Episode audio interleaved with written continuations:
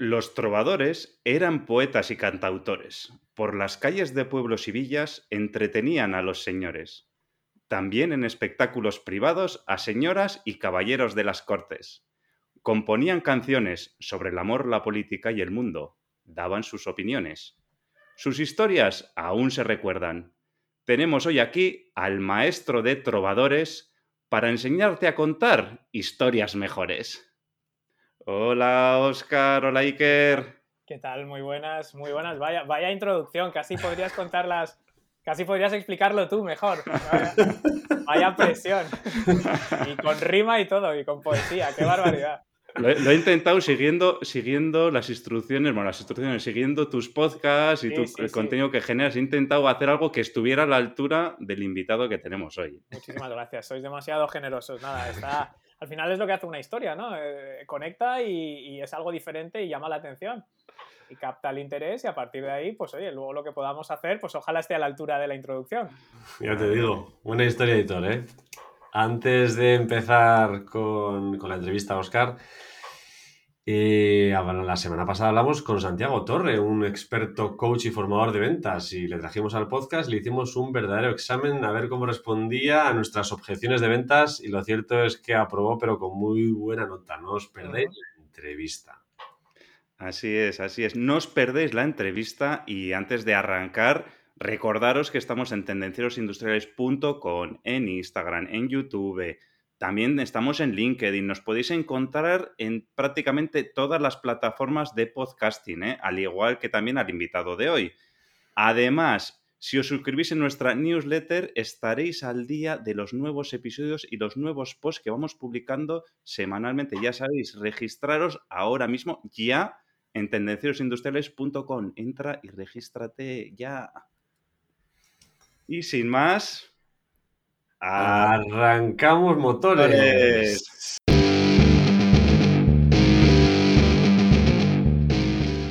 Tendencieros industriales.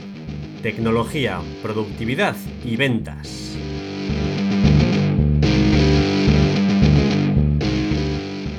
Hoy tenemos a un invitado de lujo con nosotros. Estoy convencido de que no seremos capaces de hacer las introducciones majestuosas que hace él en su podcast pero es verdad que cuando me enganché a los podcasts hace ya unos años fue uno de los primeros podcasts que escuchaba y todavía lo sigo haciendo porque aporta un valor incalculable tanto en los podcasts que hace él solo como en las entrevistas que, lleva pues cada semana. Es un honor y un privilegio tener con nosotros a Oscar Feito. Oscar es un fundador de la Academia de Marketing Online y lleva más de 20 años transformando negocios que duermen en negocios adictivos que venden.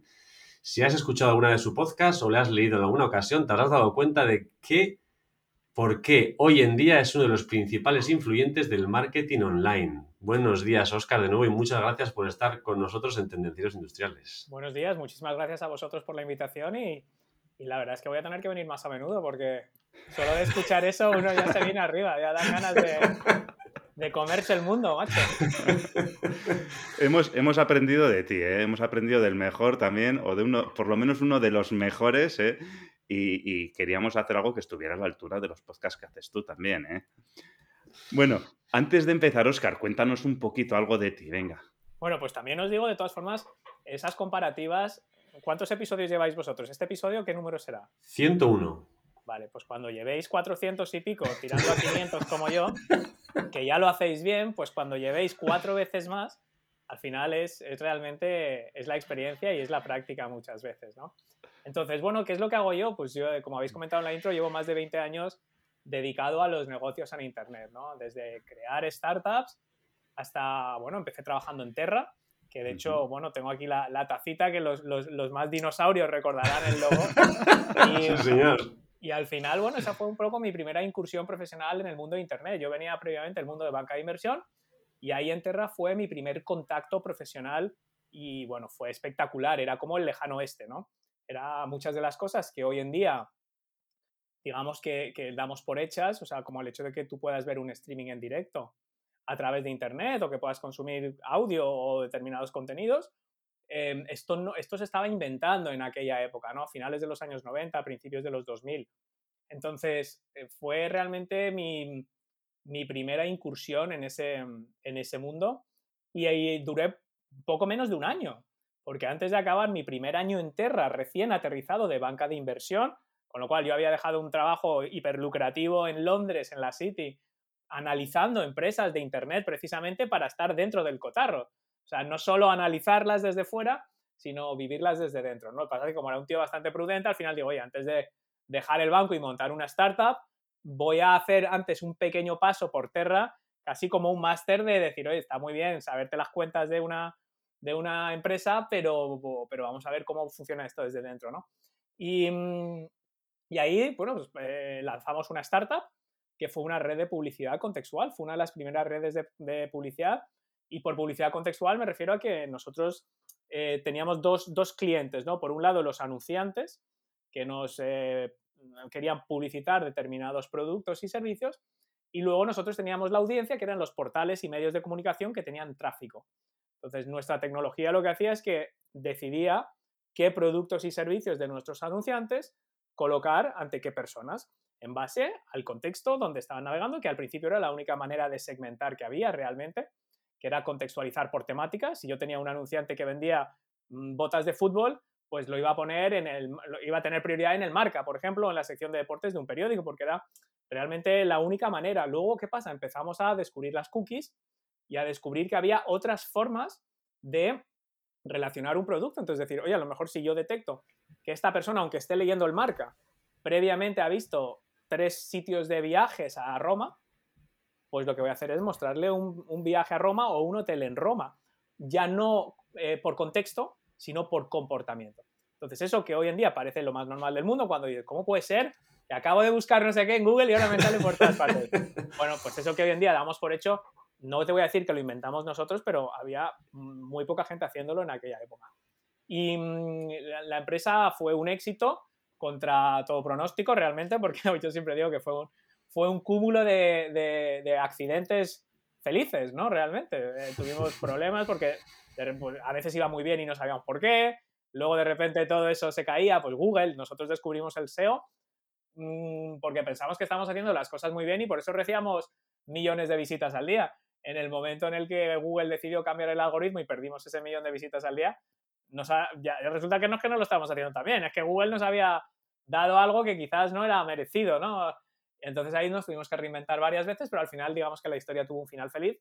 Vendimos la empresa al grupo Antevenio, que hoy en día es eh, Revol, que es una multinacional de marketing online, mm, bastante conocida y con mucha solera en el panorama español y europeo y también en, América.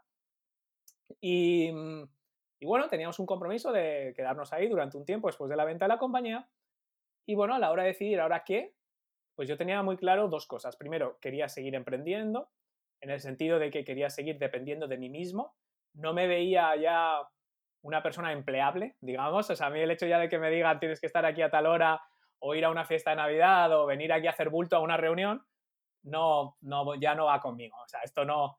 Entonces, eso lo tenía claro. Y, por, y aparte, a mí me da mucha más seguridad la gente dice, bueno, es que búscate un trabajo seguro. Digo, es que, es que para mí lo más seguro es depender de mí mismo. Yo confío en mí, yo sé lo que puedo hacer y lo que no, y mis fortalezas y mis debilidades. Entonces, realmente para mí lo más seguro es no depender de una empresa, es depender de mí mismo. Y asusta un poco, pero entonces digamos que eso, eso lo tenía claro. Y lo otro que tenía claro era que mm, quería probar otro modelo de emprendimiento. Es decir, la empresa que nosotros fundamos era una startup convencional, en el sentido de que teníamos oficinas en Madrid y Barcelona, teníamos, llegamos a tener 20, 30 empleados, Teníamos socios, teníamos consejo de administración, teníamos un poco pues lo que es una empresa convencional, ¿no? Inversores. Entonces yo al final lo que llegó un punto en el que mm, sentía que era como un trabajo normal, es decir, las cosas que a mí me gustaba de, de, fundar una startup, de la estrategia, del producto, de vamos a ir por aquí, vamos a ir por allá, cada vez hacía menos de eso y cada vez hacía más tareas administrativas, de explicarle cosas al consejo de administración, de defender tus ideas ante unos inversores, cuando tú querías ir por un lado y los inversores querían que fueras por otro. Eh, el día a día con los empleados, uno que se va, otro que viene, otro que no está contento, otro que quiere más, otro que quiere menos. Y, eso me quemó bastante, sinceramente. Entonces digo, bueno, ¿qué, ¿qué, puedo hacer para aunar un poco estos dos objetivos de seguir emprendiendo y al mismo tiempo no tener la rigidez de una empresa que aunque sea tuya o en parte tuya, mm, al final hay una serie de obligaciones bastante, bastante potentes a medida que vas creciendo, son mayores, ¿no? Entonces yo, por ejemplo, yo no me podía coger ir un buen día e irme de vacaciones porque tenía que abrir la oficina o tenía que dejar a alguien encargado. Si sonaba la alarma, mm, pues me llamaban a mí. Si eh, la señora de la limpieza mm, coordinaba conmigo. O sea, había muchas cosas del día a día que, que yo me sentía realmente prisionero de mi propio negocio muchas veces, ¿no? Entonces, ¿qué hice? Bueno, pues eh, volví a emprender, pero esta vez con una marca personal. Yo vi que había gente en Estados Unidos, yo tenía ahí referentes, gente como Pat Flynn, eh, Amy Porterfield, que, bueno, tenían una propuesta de valor basada en, bueno, pues ayudar a otra gente a desenvolverse en Internet, ¿no? A hacer marketing, a, vender online, a digitalizarse, construir una marca personal, todas estas cosas. y, yo veía que en España había poco y la gente que estaba haciendo eso en español rara vez tenían la autoridad que se presuponía. La gente que te está enseñando cómo emprender online y ya 20 años de profesor en la universidad. Entonces, claro, eso no es, o sea, que no te digo que no tengan los conocimientos, pero yo pensaba que podía genuinamente aportar algo por la experiencia real y por tanto la autoridad que yo podía traer de este tema, al menos en teoría, para que te concedan el beneficio de la duda inicialmente. Luego a partir de ahí pues tendrás que demostrar si en efecto pues les puedes aportar ese valor a tu audiencia o no. Y eso es lo que hice. Entonces decidí empezar a generar audiencia eh, a través de, bueno, pues lo que hacemos todos, un blog, SEO, redes sociales. El podcast fue el canal fundamental. Podcast ya, como os decía, pues 413, 414 episodios este lunes, 5 mm, millones de descargas, eh, miles de oyentes diarios. Ya es que aunque no publiques, o en agosto no publico episodios y tengo miles de descargas al día, solo de la hemeroteca. Entonces ya llega un punto que eso, digamos que despegó lo que fue mi marca, me dio a conocer ante mucha gente y más que, más que mucha gente, era un conocimiento de calidad. Un poco como lo que estamos hablando al principio de gente que se pasa horas escuchándote a la semana. En el coche, en, el transporte público, cuando cocina, cuando sale a correr. Eso significa que te prestan mucho tiempo de atención y ahí pueden pasar dos cosas. O acaban sabiendo rápidamente que no les gusta lo que les cuentas o cómo se lo cuentas, o que les gusta y cada vez quieren más. Entonces, de ahí viene la pata de audiencia y luego, ¿cómo se monetiza esto? Bueno, pues a través de distintos productos y servicios. Productos digitales, lo que llamamos infoproductos o conocimiento paquetizado, que puede ser desde un ebook de 9,99 hasta un curso de 300 euros. Y luego tenemos servicios, servicios de consultoría y servicios de acompañamiento para negocios o empresas que quieren tener, digamos, una brújula o bien un auditor externo que, que diga, oye, vamos por buen camino, estamos haciendo esto, esta es nuestra estrategia, tú lo prioriz eh, ¿qué priorizarías? Entonces, eso es básicamente el negocio. Entonces, entre medias, lo que conecta esa audiencia con los ingresos es el email, realmente, es, es el construir una relación con esas personas que un buen día te escuchan en el podcast o un buen día te ven en YouTube o un buen día ven una publicación tuya en LinkedIn ¿Cómo pasamos de ahí a que alguien te compre alguno, producto o servicio? Cualquier negocio, ¿eh? O sea, mi negocio realmente es B2B, pero a mí me compran empresas. A mí me compran empresas o, profesionales independientes que están construyendo su marca. Entonces, eh, ese punto intermedio es el email. Y dentro del email, las historias juegan un papel fundamental para que esa gente que inicialmente llega a ti por un egoísmo, decir, oye, yo tengo esta necesidad, este problema, y esta persona parece que me lo puede resolver. Ahora, la idea es convertir eso en, sí, efectivamente, esta persona me lo puede resolver, quiero pasar más tiempo consumiendo el contenido de esta persona, haciendo las formaciones de esta persona, haciendo consultorías con esta persona. Esa es la clave. El salto entre, no es directo entre la que alguien te descubre y alguien te compra. Entonces, todo lo de medio es donde yo creo que está la salsa mágica del email y del storytelling que estábamos comentando. Exactamente, hoy íbamos a entrar ahí a todo lo que está en medio, como dice Oscar. Había alguna pregunta que no habíamos puesto, Oscar, pero que ya nos has respondido, que era cómo inicias tú todos los podcasts. O sea, que ya nos has comentado, pues, de dónde llegan los leads y de dónde llegan los ingresos. Entonces, ahora eso, todo eso que está en medio que hemos llamado storytelling, eh, ¿por qué es tan importante el storytelling? Bueno, a ver, al final el storytelling, eh, vivimos en un mundo eh, donde realmente hay infinidad de estímulos, ¿no? O sea, hay miles de datos de, la cantidad de estímulos que, tenemos, ¿no? Entonces, yo creo que a la hora de, tomar decisiones de compra, las personas no se mueven solo por la racionalidad. Hay un componente emocional. Es decir, muchas veces nosotros tomamos una decisión de compra emocionalmente y luego la justificamos eh, en base a decir, bueno, no, es que está muy bien de precio, es que fíjate, es una oportunidad muy buena. entonces, tenemos que mm, las emociones son clave para tomar decisiones, incluyendo decisiones de compra, pero también decisiones de si yo voy a escuchar el próximo episodio de tu podcast, o si yo me voy a apuntar a tu webinar, o si yo voy a ir a esta reunión que me estás convocando, por ejemplo. Entonces, tenemos esa pieza, ¿no? Ahora, si yo soy capaz de provocar eh, ese tipo de emociones a través de mis contenidos, es como una puerta de atrás hacia la transacción. Es decir, tradicionalmente nosotros intentábamos racionalmente decir, mira, contrata mi servicio, compra mi producto por esto, por esto, por esto y por esto. Tiene esto, incluye esto, esta es la descripción, estos son los beneficios, estas son las características. Entonces, bueno, esa persona le puede entrar o no. Entonces, el storytelling lo que hacemos es un poco es ir por la puerta de atrás. Es decir, voy a utilizar las historias para despertar o provocar unas emociones que pueden, por ejemplo, por ejemplo, bajar las barreras, bajar las reticencias, que una persona se baje ese escudo protector que tiene y eventualmente acercarle a una decisión de compra. Entonces, las historias, al final, eh, provocan esas emociones, ¿no? Aparte, em, toda la vida se han utilizado las historias, como habéis comentado en la introducción, porque son una forma eh, fácil de explicar conceptos difíciles. Es decir, hay una, tú cuentas una historia con una moraleja, con un concepto, y, realmente es muy fácil de entender en lugar de tener que estar explicando detalles, ¿no? Con lo cual ahí también es importante. Y otra cosa que tienen las historias es que cada uno las adaptamos a nuestra propia realidad. Si yo te cuento una historia que había una chica en la sala de espera del médico y que estaba muy triste y tal, tú te vas a imaginar tu sala de espera. Tú te vas a imaginar esa chica.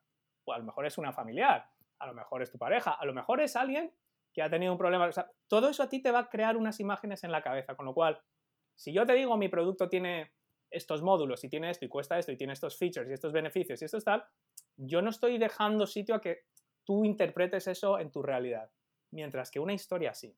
Es lo que tiene, ¿no? Eh, cada uno la adapta a su propia forma. Y eso es lo que las hace realmente mm, eh, eh, tan, tan poderosas, ¿no? Esa, esa, e, esa capacidad de, adaptarla a, la vida de uno mismo, a la realidad de uno mismo, ¿no? Y eso vende, realmente vende. O sea, que esto no es una moda, ¿no? No, es no, una esto... cosa que funciona, ¿no? Nos puedes certificar, bueno, certificar entre comillas que funciona, ¿no? Sí, mira, a ver, em, aquí yo me había apuntado, eh, realmente hay, mm, aparte de todo esto que os he dicho, hay estudios científicos reales donde meten a una persona en una máquina de resonancia magnética, en un escáner, y están empezando a monitorizar un poco qué pasa en el cerebro de esa persona cuando escucha una historia. Historias felices, historias tristes, historias que provocan distintas emociones porque hay muchas emociones. Entonces, lo que está demostrado es que cuando se escucha una historia y se provocan esas emociones, determinadas áreas del cerebro se encienden. Esas áreas del cerebro que se encienden son las responsables de producir lo que se llama el cuarteto de la felicidad. El cuarteto de la felicidad, estamos hablando de la segregación de oxitocina, serotonina, dopamina y endorfina.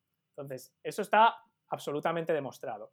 Funciona, es decir, e-, esas emociones se generan cuando se escucha una historia, cuando se lee una historia. Pero más allá de lo que yo os he dicho, de que, bueno, que las interpretamos y tal, hay, un ejemplo claro, y yo creo que lo mejor es contarlo con una historia, ¿no? Y, ahí hay una historia curiosa de, una cosa que pasó, y pasó el 14 de mayo de 1994.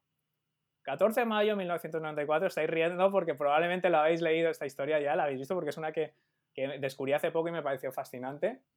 Eh, estadio de Riazor, eh, en Coruña, el Deportivo se juega la liga contra el Valencia. El Deportivo era un equipo que había estado en primera ya, pero eh, casi era un recién ascendido en esta etapa, y le estaba compitiendo la liga al Madrid-Barça, que como siempre pues era, eh, eran los titanes, ¿no? Se jugaba la liga en el último partido contra el Valencia. Entonces, 0-0, minuto 90, 88, eh, pitan un penalti a favor del Deport. Y bueno, imaginaros la situación, ¿no? O sea, el Deport puede ganarle la liga de estas de, los campeones, ¿no? Entonces, bueno, las estrellas habituales del Deport no aparecen. los que se supone que tienen que asumir la responsabilidad en esos momentos no están. Y hay un tío que pasa por ahí, que es el Miroslav Djukic, que coge el balón y dice, aquí estoy yo, se le ve tenso, sabes el vídeo y da, agonía a verlo, da angustia a verlo, y coge el balón, lo pone en el punto penalti, da sus pasitos hacia atrás, se ve que le cuesta coger aire, está intentando respirar y se ve que no, que no va bien. Tira, minuto 88, o sea, si marca, el Depor es campeón del día. Y lo para el portero. Entonces, un mes después de esto, que, salió, imaginaros, por todo el mundo, en una conferencia del nuevo vicepresidente de, ventas de Europa de Oracle, ¿no? Está dando una charla a sus empleados. Y dice, bueno, estas van a ser las directrices de la compañía conmigo, esto es lo que, lo que vamos a hacer, esto es un poco por dónde vamos a tirar, ta, ta, ta. Y cuenta la historia del penalti de Dukic, que había sido un mes antes. Y mm, dice, mira, yo en la empresa, en estas unidades que voy a dirigir yo, yo quiero a gente como Dukic. O sea, gente que no tenga miedo a equivocarse, que no tenga miedo a fallar, que no se esconda en los momentos difíciles, porque a veces van a salir las cosas y a veces no. Pero ese es el tipo de gente. Y con toda la historia del penalti, junto con todas pues, las proyecciones de ventas, las unidades de negocio, las prioridades estratégicas, pero todo, digamos, la guinda del pastel fue la historia. 20 mm, años después, hubo una reunión de, antiguos, de ex compañeros de esos que, de Oracle, que estuvieron en ese evento. Y nadie se acordaba ni de los canapés, ni de, por supuesto, de cuánto se facturó ese año, de cuáles eran las líneas estratégicas, ni siquiera de con quién estaban sentados o con quién fueron a ese evento, ¿no? Pero todos recordaban la historia del penalti, todos habían oído hablar de Dukic, todos recordaban la historia del penalti y todos recordaban la asociación de que queremos a esta gente. Entonces, em, ¿funcionan las historias? Funcionan. Que eso nos da otra cosa que es que son memorables. Fíjate si son memorables. Veintipico años después, eh, 30 años después, seguimos hablando del penalti de Dukic y la gente que escuche esto, probablemente de lo que se vaya a acordar de, esta, de, todo lo que vamos a hablar hoy, es de la historia del penalti. Y de Oracle. Y, se, se van a quedar con esa historia. Y es así, o sea, funciona. Nosotros, en Tendencieros, queremos gente como Dujik, ¿eh? gente con pelotas y que no se arruguen, ¿eh? Efectivamente. Yo me acuerdo, Oscar, perfectamente de ese penalti. Lo estaba viendo en mi pueblo y además creo recordar que el portero era González, que era un exjugador de la Real.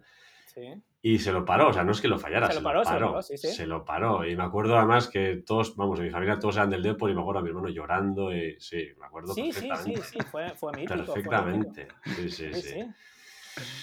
Bueno, pues ya nos has dicho, podemos aplicar, por ejemplo, storytelling en, una reunión para transmitir un mensaje, ¿no? Pero, ¿dónde más podemos aplicar en storytelling? ¿Podemos aplicarlo en una web? ¿Podemos aplicarlo en una presentación, en el teléfono, en un WhatsApp, al correo electrónico? ¿Dónde, dónde nos... Hombre, a ver, también llega un punto en el que estos son, son técnicas, ¿no? Al final, un negocio no se construye sobre técnicas, igual que un negocio no se construye sobre Twitter o sobre un podcast, es decir, son, son componentes o son estrategias o son, son tácticas que utilizamos puntualmente. Entonces tampoco conviene abusar. Es decir, si tú me escribes a mí para invitarme, no necesitas contarme una historia de siete páginas para invitarme a tu podcast. O sea, se puede ser directo, ¿no? Realmente.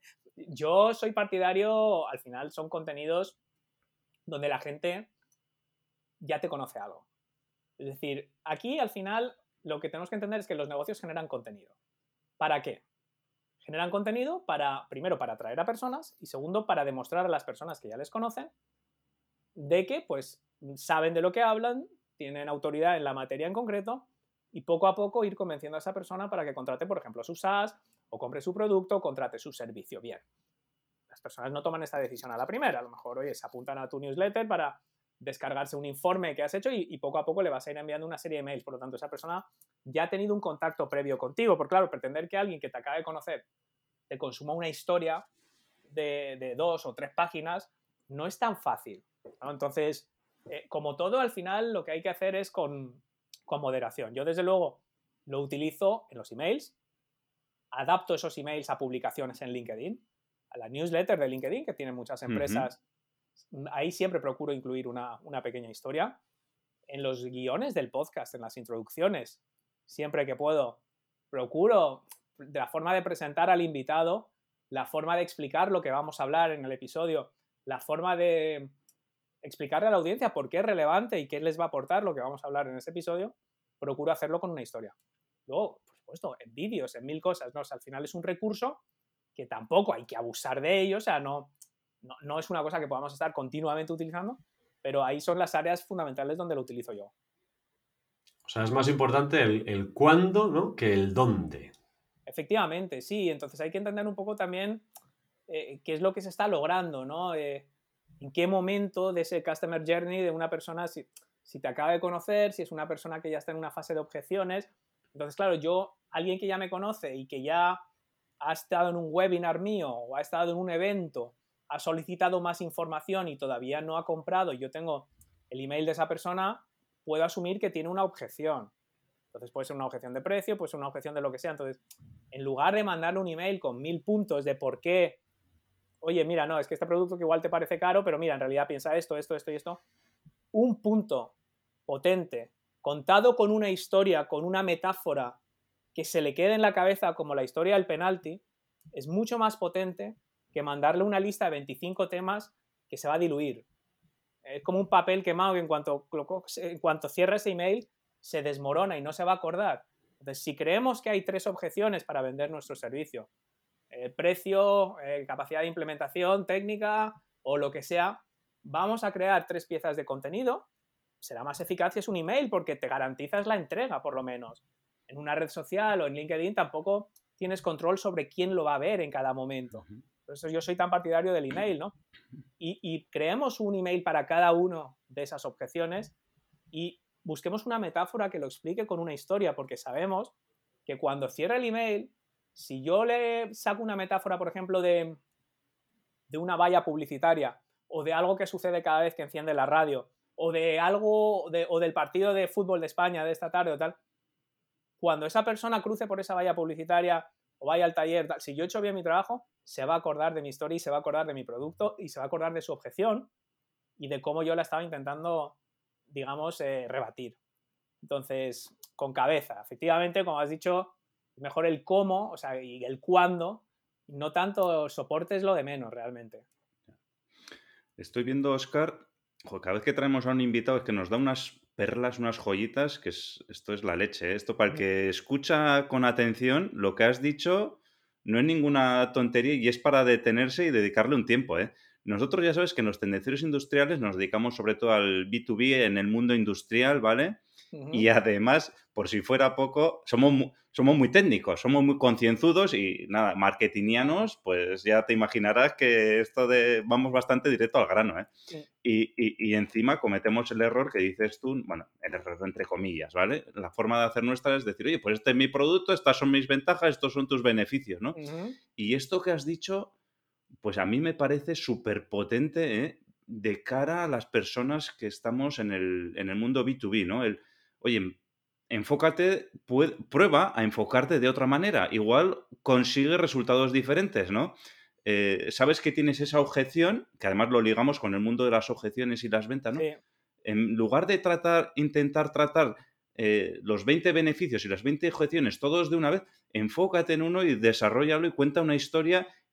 Y es que con ¿Cuál es la mayor objeción que tienes? Esta, pues enfócate en esa y cuenta una historia, desarrolla una historia sobre esto, que eso le va a calar mucho más hondo a, tu cliente, ¿verdad? Y, a la persona con la que te estás comunicando. Me parece súper potente. Yo, de la gente más reacia a aplicar este tipo de cosas, por eso me interesó también estar hoy aquí con vosotros, es precisamente en negocios que se consideran más serios, más, más formales, más profesionales, más de de ingeniería, de venta de B2B, de, fábrica, de este tipo de cosas, ¿no? Pero mm, en realidad hay que entender una cosa, que el marketing y las ventas realmente va de personas. Esto es lo que tenemos que entender. Cuando la gente dice, no es que yo tengo un negocio B2B, vendemos cables o fibra óptica y, lo, y lo vendemos a grandes empresas o a mayoristas o tal, es B2B puro. Pero tú no vendes a la empresa. Es decir, hay un director de compras o una responsable de compras o una señora en operaciones o un señor directivo que se va a reunir contigo, que va a tener una necesidad, que va a tener unos problemas, mm, si nosotros somos capaces de entender cuál es la necesidad de esa persona, somos capaces de agitar el problema, es decir, poner el dedo en la llaga, echar sal en la herida de las posibles consecuencias de no resolver ese problema que tiene esa persona, de presentarle nuestra solución y de rebatir las posibles objeciones, al final es que no es marketing, es, es, un negocio, es vender. Y entonces para vender hay que entender a las personas y comunicarse con ellas. Entonces, en un mundo en el que rara es la vez que no haya decenas o cientos o miles de empresas vendiendo exactamente lo mismo que tú, mm. igual de bueno. Muchas veces no va a ser idéntico, pero igual. Mira, yo, mis cursos de marketing son buenos, lógicamente. Yo pienso que son buenos, pero no, no sé si son los mejores del mundo. Estoy seguro que hay mucha otra gente que también hace muy buenos cursos de storytelling y de podcasting y de todo. Ahora, en un mundo donde hay tanta oferta, ¿cómo te vas a diferenciar? No solo por decirle a la gente eh, tus ventajas, mi curso de podcasting tiene tantos módulos y en este módulo vas a aprender esto y en este lo otro y en el otro, el otro también lo tiene y los otros 10.000 también. Hmm. Entonces, a no ser que seas un monopolio, que te da igual, te da igual, entonces te da igual vender, te da igual todo porque van a venir a ti, hagas lo que hagas, eso, esto es lo que vale y punto pelota, pero cada vez hay menos negocios en esa situación. Hmm. Entonces, la clave es la cara B de la propuesta de valor. La cara A es la que todo el mundo entiende, de oye, nosotros producimos esto, fabricamos esto y, esto es lo que aporta y esto es lo que resuelve y somos muy buenos por esto y por esto y por esto. Eso es la cara A de la propuesta de valor y como decíamos antes, el cliente de forma egoísta se va a centrar inicialmente, se va a aferrar a eso. Ahora bien, rara vez toman la decisión espontáneamente, inmediatamente, a la primera. Hay un proceso de maduración en el que van a comparar, van a ver otras cosas, van a hablar con gente, van a seguir consumiendo contenidos, informes, estudios. Entonces, si, si, si nosotros en esa fase presentamos una segunda cara de la propuesta de valor, que es lo que podríamos llamar marca personal o marca corporativa, es decir, el cómo vamos convenciendo a esa persona de que nuestro producto o servicio es el mejor para aliviar o mitigar esos puntos de dolor que puede tener su empresa, su negocio o él, mismo, al final van a ir con nosotros.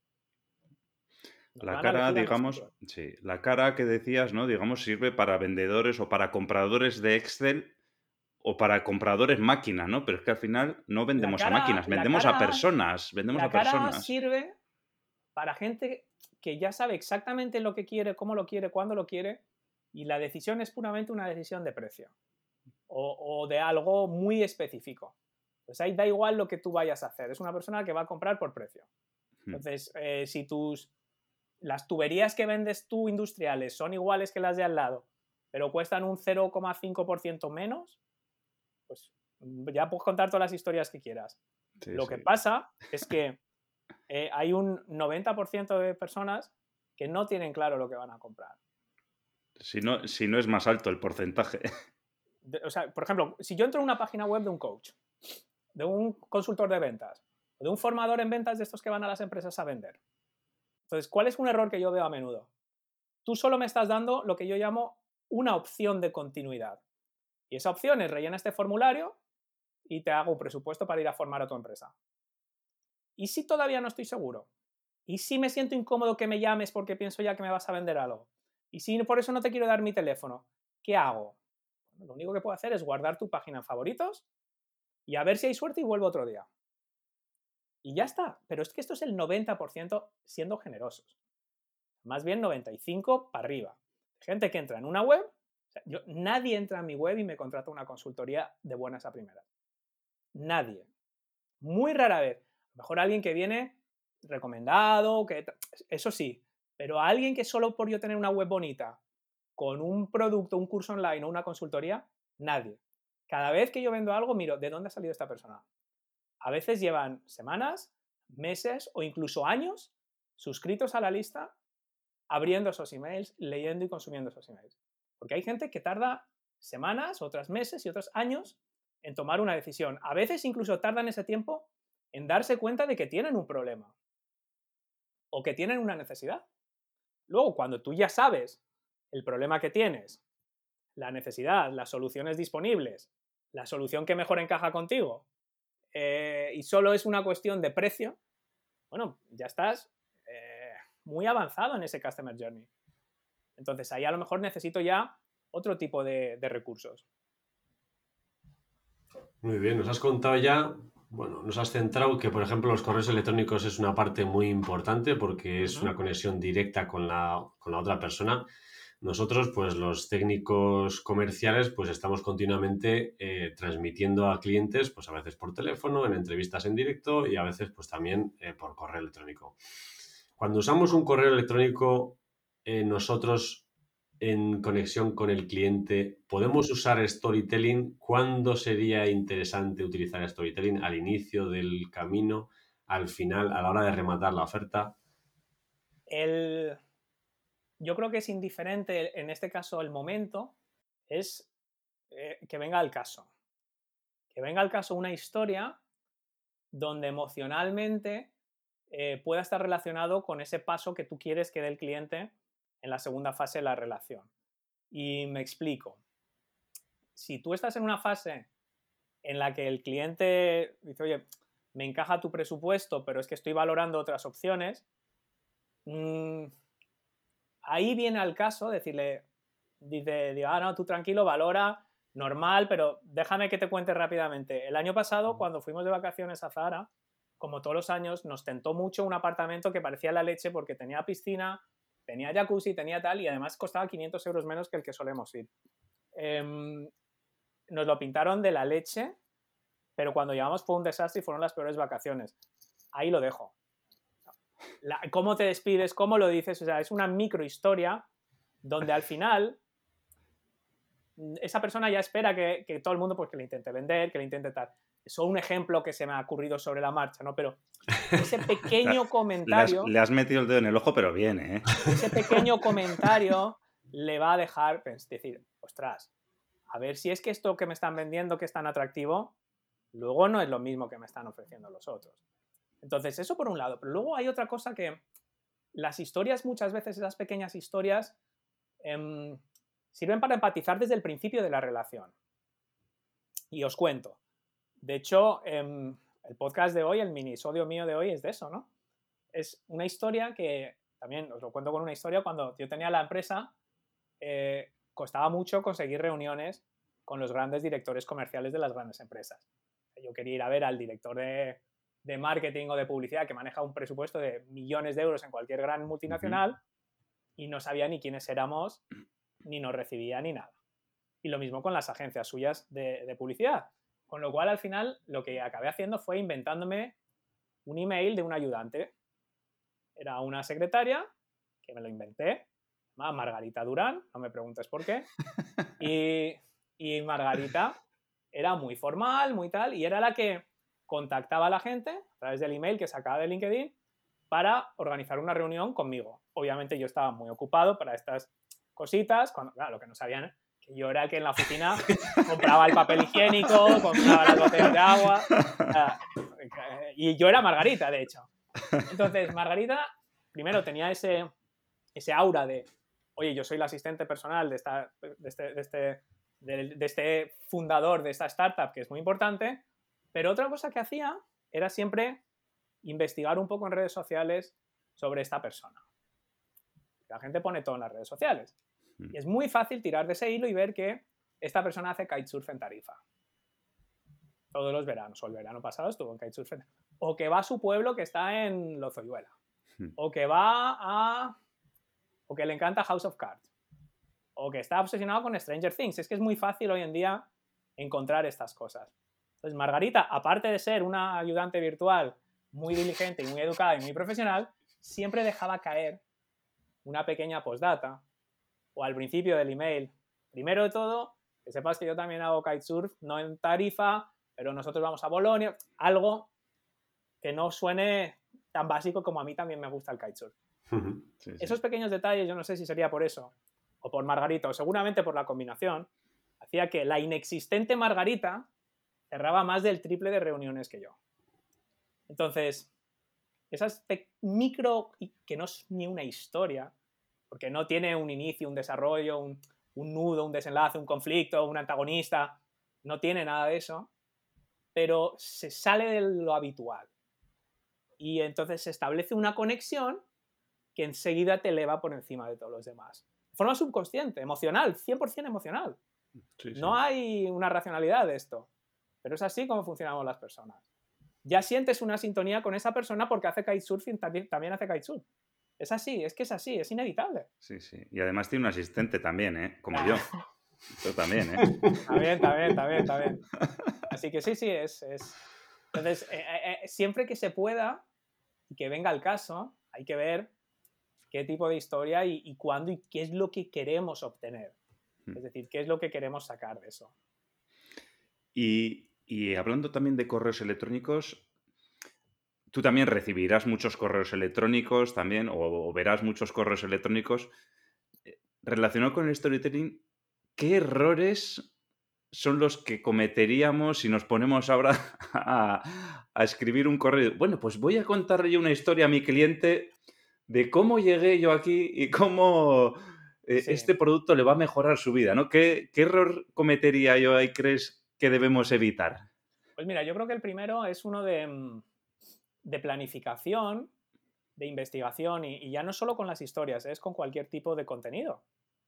Mm, Vídeos, Instagram o TikTok o LinkedIn, o sea, cualquier tipo de contenido que se genere, incluyendo un email, con o sin una historia.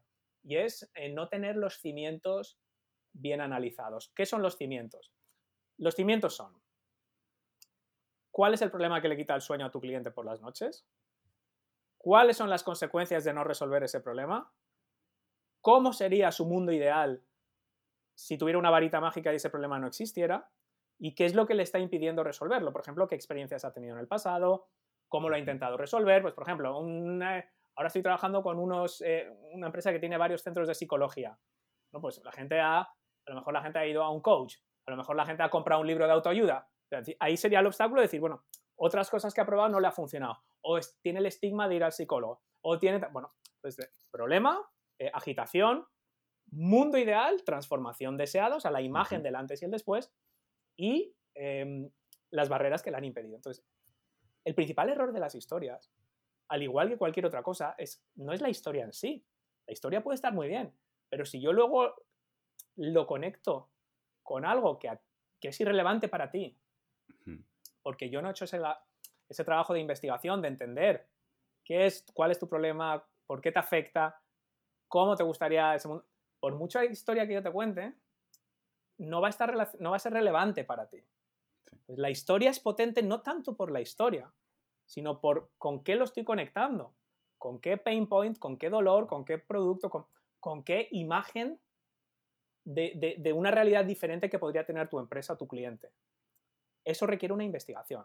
La historia Sí. no es mágica.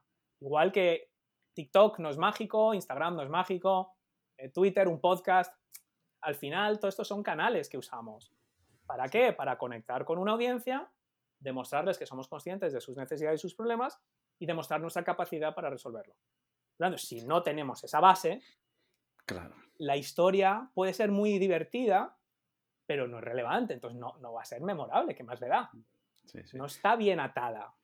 En, el, sí, en el fondo lo que dices, ¿no? Una cosa es, como suelen decir, la necesidad expresada, ¿no? O lo que yo expreso y otra cosa es lo que realmente me afecta, ¿no? ¿Cuál es mi necesidad real, ¿no? Por decirlo de alguna manera. Entonces, Mm, claro, si nos quedamos en lo que expresa el cliente y no en lo que realmente desea, ¿no? Pues esa es la investigación que hay que hacer Eso previamente, es ¿no? El como lo que principal error- decía, error. claro, el Doctor House, que todo el mundo miente. Entonces, al final, hay que entender muy bien cuando el cliente te está diciendo, em, esto es lo que quiero, qué es, qué es lo que te está diciendo en realidad. O sea, es casi tan más importante lo que no te está diciendo que aquello que está verbalizando, ¿no? Y eso es, es una investigación. O sea, lo del avatar del cliente ideal y entender y profundizar y crear ese retrato robot de tu cliente no es una chorrada. Eh, eso es una cosa. Ahora, asumiendo incluso que tenemos eso, el, quizás el error más burdo son historias de cartón piedra. Son historias de que no. que son como. donde ni siquiera intentan. Sí, sobre todo que no intentan eh, conectar a través de las emociones. ¿Qué quiere decir esto? La gente dice, ah, perfecto, ya lo pillo. Voy a. Lo, lo escuché ayer. Lo escuché ayer en un anuncio en la radio. Y, y dije, esto me lo tengo que apuntar como ejemplo de una historia mal contada. Era algo así como. em, eh, ahora, ahora lo que está de moda es eh, aprovechar los pantalones de tu abuelo. sea, no sé de qué era el anuncio, ¿no? Y digo, ah, pues será de Vinted o de, o de está, si no tienes abuelo, compra los pantalones en, en Vinted o en Wallapop o tal. Eso sería lógico. Pero no, era de una autoescuela o de un jamón. O sea, el salto no lo habían hecho a través de emociones, lo habían hecho a través de esa palabra o concepto. Y eso es como, el otro, eh, te voy a contar una historia, fíjate, estaba leyendo el periódico y el otro día se estrelló un avión. Si haces mi curso, tú no te estrellarás. Eso es, ese es el, error ya de implementación, que aunque el fondo sea bueno, aunque hayas hecho la, la investigación, es muy burda la conexión. ¿Por qué? Porque no estás yendo a una emoción. Explícame qué significa estrellarse. Explícame todos los sueños rotos, toda esa gente que se levanta con una ilusión y de repente quedan truncadas. Entonces, estás uniendo el avión que se estrella con una emoción de impotencia, de tristeza, de lo que sea, y luego háblame del curso. Pero cuando haces el salto solo porque hay una palabra común, el otro día estaba paseando por el curso de un río, compra mi curso. No, no hay un, estás simplemente estableciendo la conexión por palabra o como mucho concepto. Ojo, se puede a veces. Yo estoy preparando un email ahora para este lunes y ahí sí que hay un concepto que es que el orden de los factores es relevante a la hora de vender. Entonces, yo tengo, yo me apunto todas las historias, yo tengo el móvil lleno de historias. Cada día pongo dos o tres cosas que veo, que veo en la calle, que veo tal, y, incluso apuntando para qué puede ser esta historia relevante, ¿no? Y en este caso, la conexión es con, con un concepto, con el concepto de, de, que hay que, el orden de los factores es relevante. Pero al contar la historia, eh, estás generando una determinada emoción. Sabes un poco lo que quieres provocar. Quieres provocar de la gente que es amateur, que dice, ah, bueno, yo esto lo he visto hacer una vez, o lo he visto en un vídeo de YouTube, así que ya lo voy a hacer yo. Ya sé yo cómo se hace. Entonces, bueno, eso no suele funcionar. Bueno, eh, y ya para ir acabando, Oscar, eh, ¿Nos podrías dar algún consejo? Bueno, ya nos has dado un montón de consejos, ¿eh? Pero para comunicarnos mejor mediante el storytelling. Em, bueno, los consejos realmente, como siempre, es leer muchas historias y contar muchas historias. Al final, esto, cuanto más practiques, necesitas una fórmula. Nosotros tenemos un kit gratuito que luego os dejaré el enlace por si a alguien le interesa, con una masterclass, con unos ejemplos para que tengan un poco la fórmula básica y luego leer muchas historias y, practicar. Entonces es abrirse a decir, no, es que en mi sector, es que las empresas no se comunican así. A lo mejor son las que conoces tú. Entonces a lo mejor hay que abrirse un poco, investigar qué otro tipo de comunicaciones está haciendo la gente y las empresas y, sobre una base, sobre una fórmula metódica, ir aplicando, ir practicando. Pues yo creo que esa es la clave. Muy bien. Bueno, ya estamos. Yo creo que, Oscar, nos has contado aquí, nos has dado un montón de consejos útiles y prácticos para, oye, para mejorar nuestra comunicación en nuestro día a día a base del storytelling. ¿Qué libro, qué blog, qué podcast, aparte del de marketing online, que ese también nos lo puedes decir, recomendarías a los tendencieros industriales que nos están escuchando? Bueno, mira, yo lo primero, yo claro, yo recomendaría mi podcast porque es el que mejor conozco, pero sobre, sobre storytelling hay un libro de un, de un tipo que se llama Giuseppe Cavallo, Cavallo, italiano, de storytelling. Y es precisamente, son historias ya más sofisticadas mm, del héroe, del villano, distintos tipos de historia. Y, mm, y el libro, no sé cómo se llama, no sé exactamente cómo se llama, tendréis que buscar, no, recuerdo. Bueno, sí, o, lo, buscaremos o nos lo envía, sí. ha sido invitado nuestro, en el podcast y, es un libro que te habla de todo esto, las historias ya de una forma también muy metódica, como lectura muy agradable con un montón de ejemplos. Bien. Eh, ¿Alguna recomendación más que nos quieras decir? Poco más, poco más, que, que practiquen, que prueben, que salgan de la zona de confort que se animen a probar cosas distintas, cosas nuevas y, que, y sobre todo que no se olviden de los fundamentos. A la hora de vender, a la hora de hacer marketing, que la gente no se deje llevar por objetos relucientes que ahora nos dicen que si ahora hay que hacer eh, vídeo en LinkedIn o ahora de repente hay que hacer TikTok o ahora resulta que hay que hacer eh, hilos en Twitter. Todo eso son eh, árboles. O sea, no dejemos que los árboles nos impidan ver el bosque realmente, ¿no? ¿Y el bosque qué es? Entender muy bien a la persona que tienes delante. Porque entonces todo te funcionará mejor. Ya no es tanto una cuestión de qué herramienta elijo para conectar con la gente. Es sobre qué fondo estoy conectando. Sobre el mm. fondo de entender sus necesidades, sus problemas, sus, sus realidades, porque entonces se venden ellos solos, realmente. Solo tienes que escuchar. Muy bien. Eh, ¿Alguna recomendación de persona que te gustaría que entrevistáramos en Tendencieros Industriales? A ver, es que de los 400 y pico que he invitado sería injusto eh, señalar, o sea, porque todos los, todos los que he invitado y todos los que han estado en mi podcast, pues los recomendaría ampliamente. Eh, yo sé que, ahora, por ejemplo, hay, hay, sobre todo el tema de ventas y específicamente ventas B2B y sobre todo ventas recurrentes y fidelización, hay un tío que se llama Pablo Herreros, que lleva más de 25 años también en este mundo y empezó trabajando en un estanco con 16 años, con lo cual el tema de la atención al cliente lo tiene casi, casi, casi desde pequeño y, y, está haciendo cosas interesantes. Entonces, seguro que os puede dar alguna pistilla también. Muy bien. Y ya para acabar, para acabar, para acabar, ¿dónde te pueden encontrar los tendencieros industriales para seguir profundizando en todo esto del storytelling y otras cosas más que nos estás contando? Pues mira, www.oscarfeito.com, se lo voy a poner súper fácil. Si van a oscarfeito.com, tienen, ahí van a encontrar el podcast y un poco todo lo que hago, formulario de contacto para quien quiera consultar cualquier cosa.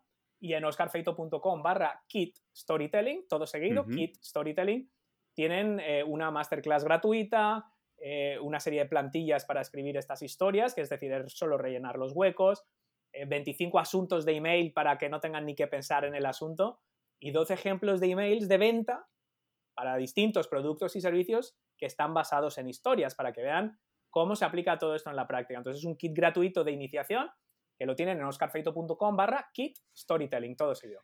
Oye, más fácil no nos lo has podido poner. Me alegro. Bueno, para acabar ya, eh, bueno, hemos tenido algún problema con Iker, que no sé dónde se ha metido. y entonces, tendenciero, ya sabéis, dejadnos vuestro comentario si queréis aportar vuestra experiencia, si os gustaría añadir algo más. Os dejaremos el link de Oscar Feito en, en, comentarios, ¿vale? Para que podéis, ir a visitarle, para que podáis profundizar en el tema del storytelling. Ya sabéis, darle recomendaciones, darle al me gusta, cinco estrellas, para que el contenido le aparezca a más gente. Y sin más, tendenciero, tendenciera, la semana te espera. Chao.